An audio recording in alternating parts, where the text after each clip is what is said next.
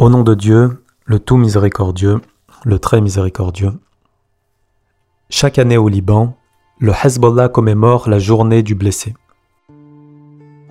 Nous parlons ici d'un événement destiné à honorer les blessés de guerre, durant lequel Sayed Hassan Nasrallah, le secrétaire général du Hezbollah, a pris pour habitude de prendre la parole en public. La date retenue pour cette célébration annuelle est l'anniversaire d'un personnage historique encore très méconnu en Occident, Abu Fadl al-Abbas ibn Ali, que la paix soit sur lui. Mais qui sont donc ces blessés de guerre? Quelle a été leur vie avant d'être blessés au front? Quelle est l'importance de ce genre d'événement au sein de la société libanaise? Pourquoi avoir pris pour symbole ce personnage historique? Pour y répondre, j'accueille aujourd'hui Haj Ahmad, un vétéran de Hezbollah et blessé de guerre dans les rangs de la résistance islamique au Liban. Haj salam alaikum. salam. Nous avons sollicité ta présence pour nous parler aujourd'hui de la journée du blessé, qui est célébrée chaque année au Liban. Mais avant cela, est-ce que tu pourrais nous parler de ta vie, ton parcours et tes différentes responsabilités au sein de la résistance islamique au Liban?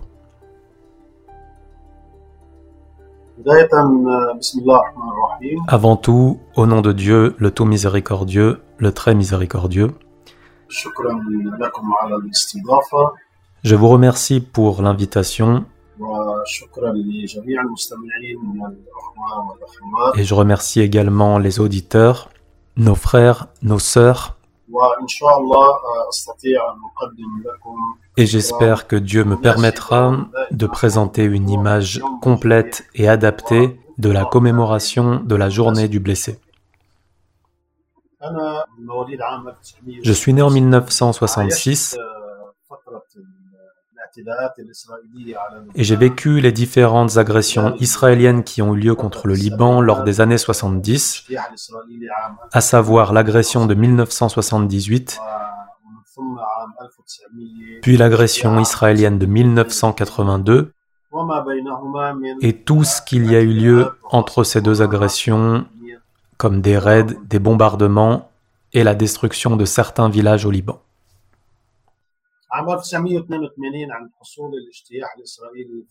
En 1982, lorsque l'agression israélienne contre le Liban a eu lieu, j'avais alors 16 ans, j'ai connu cette agression, mais également le blocus de Beyrouth et l'occupation israélienne de plusieurs parties du Liban.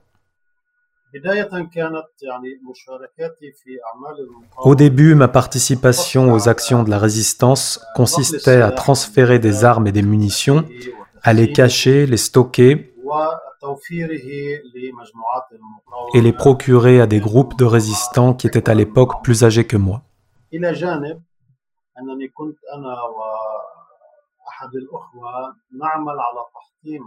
En plus de cela, j'avais pour mission avec un des frères de détruire les panneaux de signalisation en langue hébreu euh, posés par les Israéliens pour guider les convois et les patrouilles sionistes à travers les villages du Liban. Il s'agissait donc d'opérations visant à égarer les troupes de l'occupation et ses patrouilles.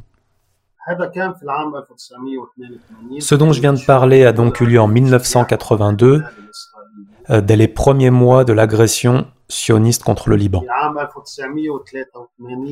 En 1983, c'est-à-dire un an après le début de l'agression sioniste contre le Liban, j'ai alors commencé à participer aux opérations et aux combats contre l'ennemi sioniste et ses agents au Liban. Cette année-là, j'avais 17 ans et c'est alors que j'ai connu ma première blessure, laquelle n'était pas handicapante, et j'ai donc pu continuer mes actions dans le jihad.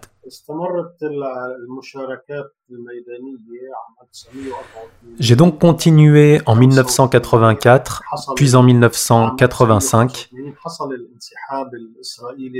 et cette année-là, les forces israéliennes se sont retirées des environs de Beyrouth, mais également de la route qui longeait le littoral, puis des environs de la ville de Saïda, au sud du Liban.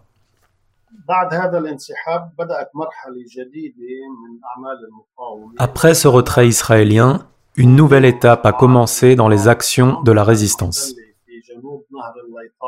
Nous avons alors commencé à former des groupes de résistants au sud du fleuve Litanie et dans les environs de la ville de Sour, à savoir Tyr en français. Nous avons alors commencé à faire entrer des groupes de combattants résistants à travers le fleuve Litanie, de même que nous avons fait entrer des armes et des munitions. Puis nous avons organisé des opérations de résistance contre les convois de l'occupation à travers la mise en place de pièges explosifs ou alors à travers des attaques contre ces convois avec des armes adaptées.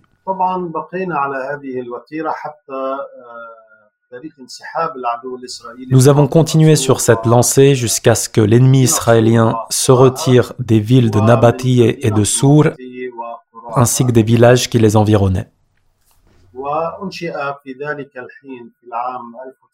À cette époque, c'est-à-dire au milieu de l'année 1985, a été créé ce que l'on appelait la ceinture de sécurité, à savoir une zone tampon ou que l'on appelait encore la zone sécuritaire occupée au sud du Liban.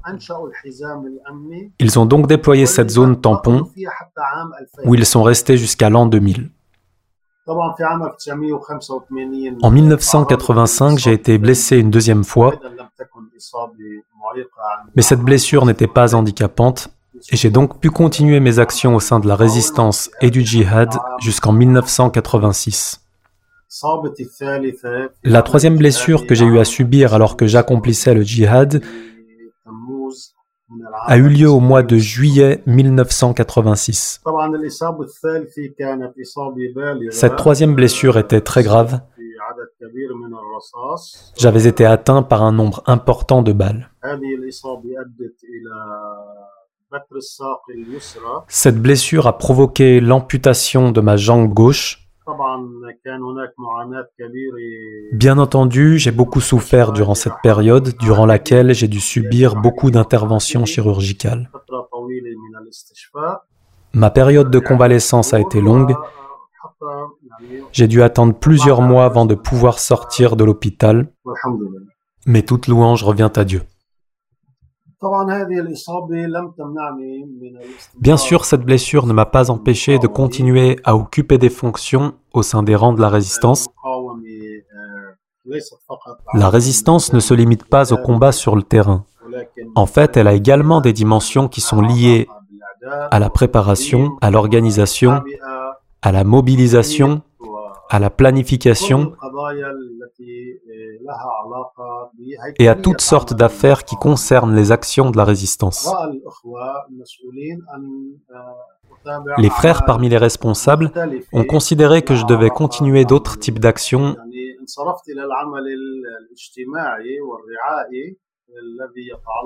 j'ai donc commencé à m'occuper des actions sociales et d'assistance destinées aux familles des martyrs de la résistance, ainsi qu'aux blessés et aux prisonniers détenus dans les geôles israéliennes, qu'il s'agisse de résistants ou de civils.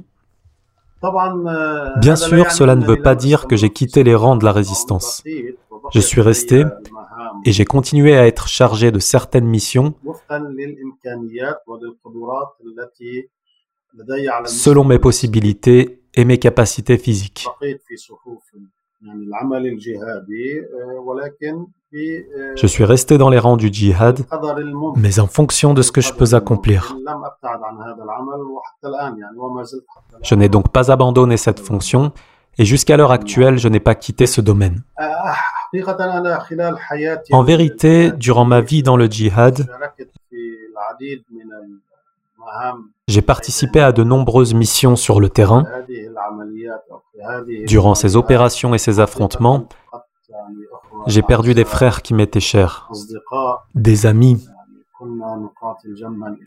Nous combattions côte à côte nous marchions ensemble dans les vallées. Nous gravissions ensemble les montagnes, comme on dit. Et partagions ces moments dans les nuits froides. En vérité, ces frères me sont très chers. Ils ont eu un grand impact dans ma vie et dans la vie de beaucoup de personnes. Ils nous manquent véritablement. Durant ce genre de journée, nous nous rappelons d'eux et de leurs sacrifices. Et toute louange revient à Dieu. Et si le temps le permettait, je vous aurais peut-être donné leur nombre, je vous aurais donné leur nom, leur surnom et la date à laquelle ils sont tombés en martyrs. Un jour, j'avais préparé une liste. Je crois qu'elle comportait environ 292 noms d'amis, de compagnons et d'êtres chers qui ont atteint le martyr. Nous nous connaissions, nous travaillons ensemble. Ils ont tous trouvé le martyr contre l'entité sioniste. Je veux dire par là que ce n'était pas en Syrie. Non, non. Nous, nous sommes l'ancienne génération. Nous sommes la génération 1982.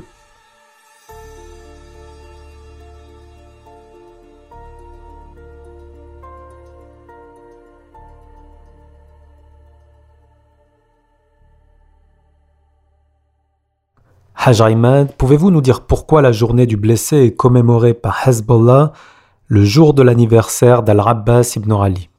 Que la paix soit sur lui. En général, dans cette vie de djihad, nous avons des modèles, des symboles, des personnalités qui nous servent d'exemple.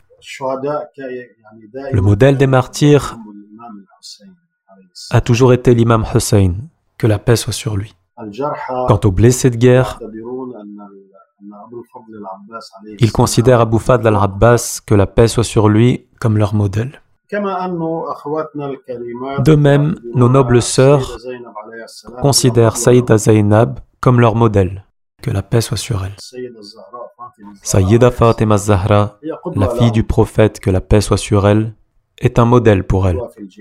Elle est un exemple dans le djihad, un modèle d'endurance, de sacrifice, dans les actions islamiques, doctrinales et dans la mobilisation. Abul Fadl al-Abbas, que la paix soit sur lui, est un véritable exemple de sacrifice, un modèle pour les blessés résistants qui ont tant sacrifié.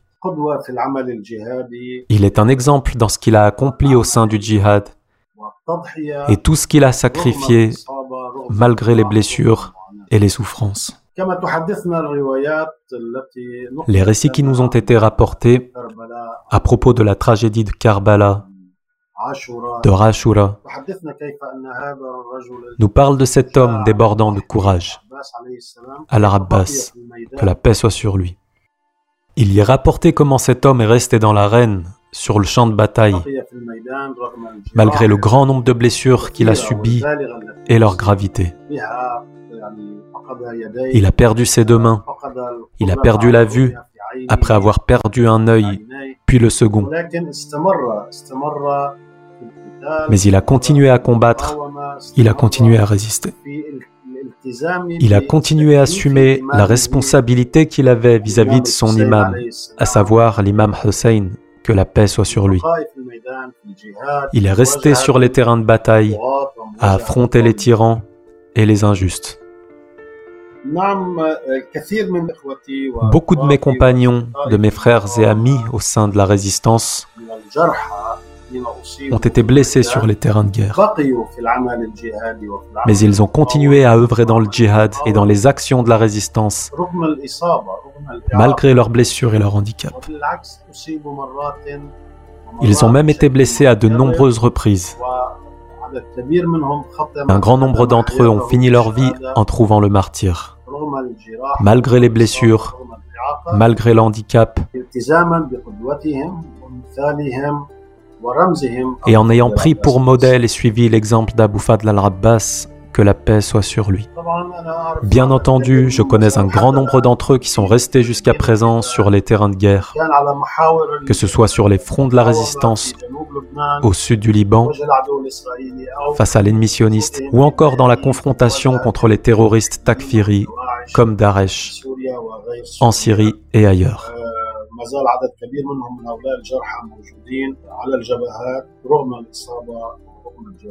Beaucoup d'entre eux sont encore présents sur ces fronts malgré leurs blessures.